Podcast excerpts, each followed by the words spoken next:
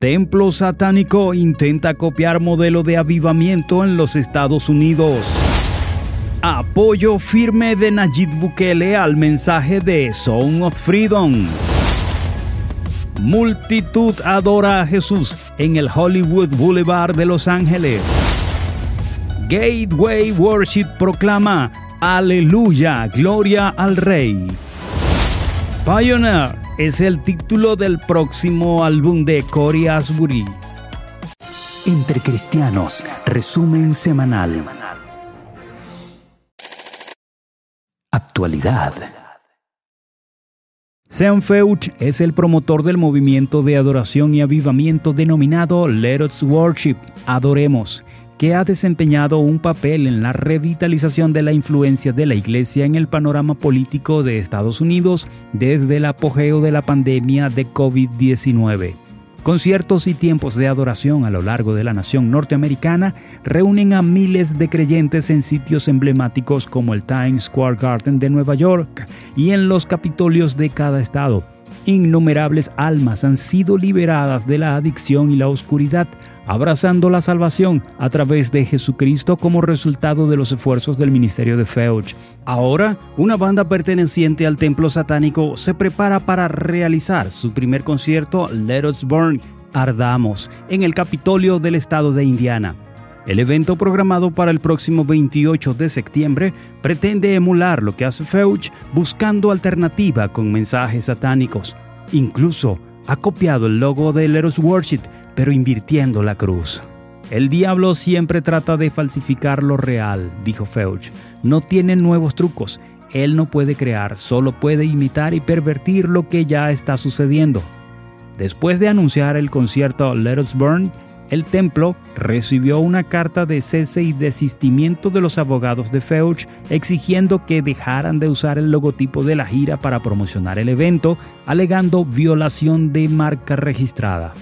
Feuch considera que el templo está actuando bajo influencia satánica, mientras que él defiende que sus conciertos son para avivar la fe cristiana en el país.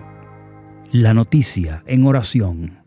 Nuestra misión no es solo informar de lo que acontece, intercedemos y pedimos a nuestros lectores a unirse a orar por las noticias que publicamos. Únete a nosotros a interceder por Sean Feuch y su ministerio para que siga bendiciendo multitudes. Atamos al hombre fuerte que intenta falsificar con mentiras la obra de Jesús. Amamos por un derramamiento del Espíritu Santo con convencimiento de pecado a los seguidores de este movimiento de oscuridad. Proclamamos que el mal ya ha sido vencido. Eduardo Verástegui presentó la película titulada Sound of Freedom ante las autoridades del gobierno de El Salvador, estableciendo un acuerdo de cooperación para combatir la trata y explotación sexual en este país caribeño. El sábado 29 de julio se presentó una proyección de la película para el presidente Nayib Bukele, los diputados de la Asamblea Legislativa y representantes del sector privado. Además, la película que denuncia la trata de niños se proyectó de forma gratuita para más de 1.500 personas bajo la coordinación del Ministerio de Cultura de El Salvador. El productor expresó que la película ya ha generado un movimiento global para abordar este problema a nivel mundial y que es la primera vez que se muestra fuera de Estados Unidos desde su lanzamiento el 4 de julio. Asimismo, es un hecho histórico que un presidente invite a su gabinete y a su pueblo a verla sin costo alguno. Antes de la proyección se llevó a cabo una reunión en la Casa Presidencial, donde Verástegui firmó un convenio con el objetivo de establecer mecanismos de cooperación en la identificación, prevención y combate de la trata y explotación infantil. El acuerdo resalta la importancia de abordar este problema en ambas direcciones, trabajando en conjunto entre autoridades y sociedad civil organizada debido a la magnitud del tema. Hoy nos hemos reunido con el equipo de la película Sound of Freedom, quienes han escogido a El Salvador para que sea el primer gobierno con el que vienen a trabajar. Hemos firmado en este momento una carta de intención para trabajar juntos en el combate al tráfico de niños. Esta película ha tenido tanto éxito precisamente porque toca un tema tan importante, un tema que poca gente toca, poca gente quiere tocar, probablemente muchos por miedo de quiénes están detrás de estas redes de trata. Sound of Freedom se estrenará el 31 de agosto en toda Latinoamérica. En España se estrenará el 11 de octubre. En Venezuela, Cinex y Cines Unidos ya han comenzado a vender las entradas desde el pasado 4 de agosto para el estreno oficial programado el último día de este mes.